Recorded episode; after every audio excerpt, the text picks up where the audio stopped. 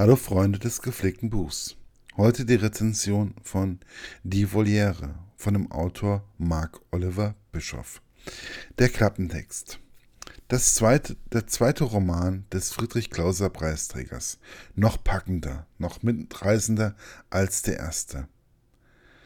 Erstens Heinz Rosen, 43, wegen Entführung mit Todesfolge seit 1986 in Haft seit 2002 in Sicherungsverwahrung.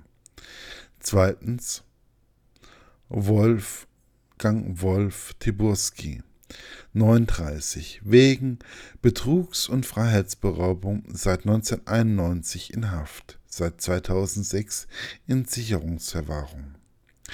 Drittens Adam Lef Lefebvre wegen Folter mit Todesfolge seit 19 92 in Haft, seit 2007 in Sicherungsverwahrung. Drei Biografien, deren Fortgang mit dem Urteil lebenslänglich Sicherungsverwahrung voraussehbar waren.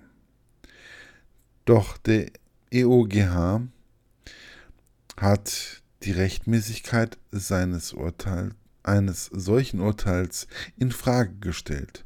Und nun soll Psychologin Nora Winter begutachten, ob diese drei Männer therapierbar und somit entlassungsfähig sind. Eine Frage, die Emotionen hochkochen lässt, während die Politik die Männer unabhängig von Noras Einschätzung freilassen will, sehen selbst die Täter dem Leben in Freiheit mit viel Skepsis entgegen. Werden sie sich außerhalb der Gefängnismauern überhaupt noch zurechtfinden können?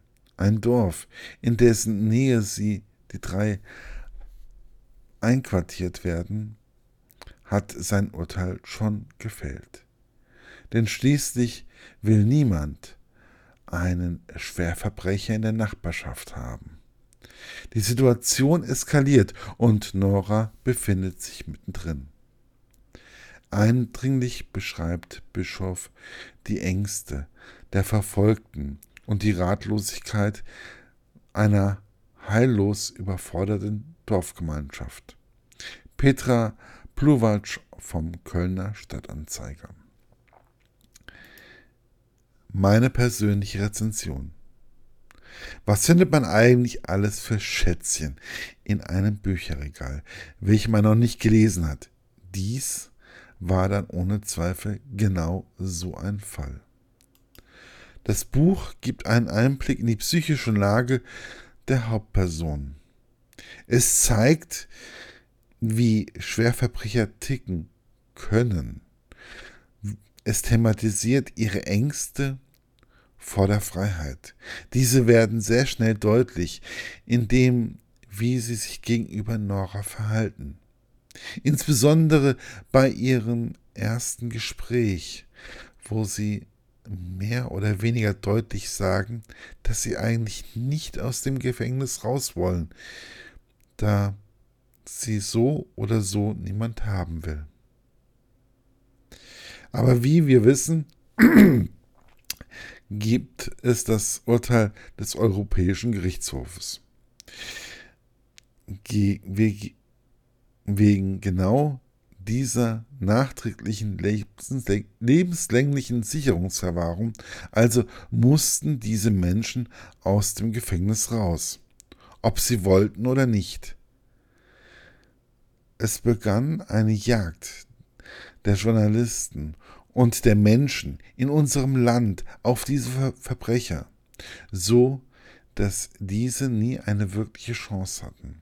Egal, ob sie nun in Frankfurt oder in einem alten abbruchreifen Altenheim war oder ob es in einem Dorf im Spessart war.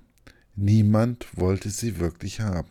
Wie wir das auch heute erleben, kommen dann auch die Rechten in Deutschland immer wieder schnell zum Vorschein. In diesem Fall beauftragt sie dann auch noch der Ortsvorsteher, da er unbedingt sein Elternhaus wiederhaben will, in dem gerade die drei Schwerverbrecher wohnen. Meiner Meinung nach ist dieses Buch in diesem Buch ganz klar. Man sollte es einfach lesen. Es gibt einem tiefe Einblicke in die menschliche Psyche und geht dadurch unter die Haut.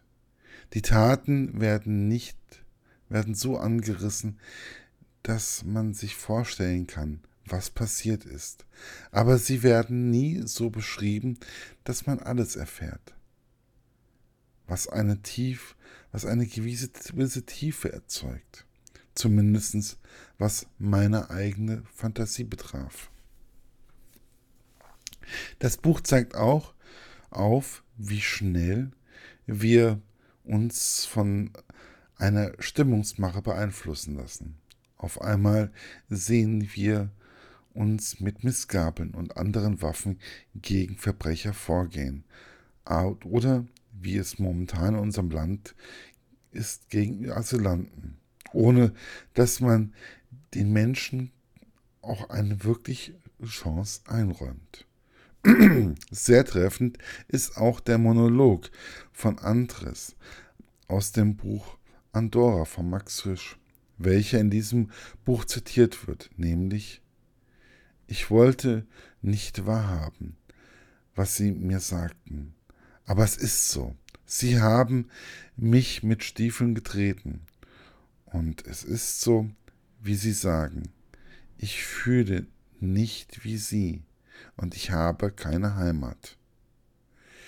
Wie wäre es, wenn wir Menschen eine zweite Chance geben, egal welche Hautfarbe und egal was sie angestellt haben? Eine richtige Chance und nicht nur ein Lippenbekenntnis.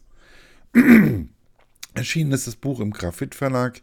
Es gibt es noch als E-Book und ja, gibt es schon etwas länger, deswegen nur noch als E-Book. Und zwar ist es erschienen am 20. Juni 2013. Als E-Book kostet es 9,99 Euro und die 9,99 Euro sind wirklich gut angelegt. Das kann ich euch sagen. Bis bald, euer Markus und schaut doch einfach mal auf unserer Seite literaturlaunch.eu vorbei. Bis bald, wir sehen uns, wir hören uns. Das kann ich euch schon mal versprechen.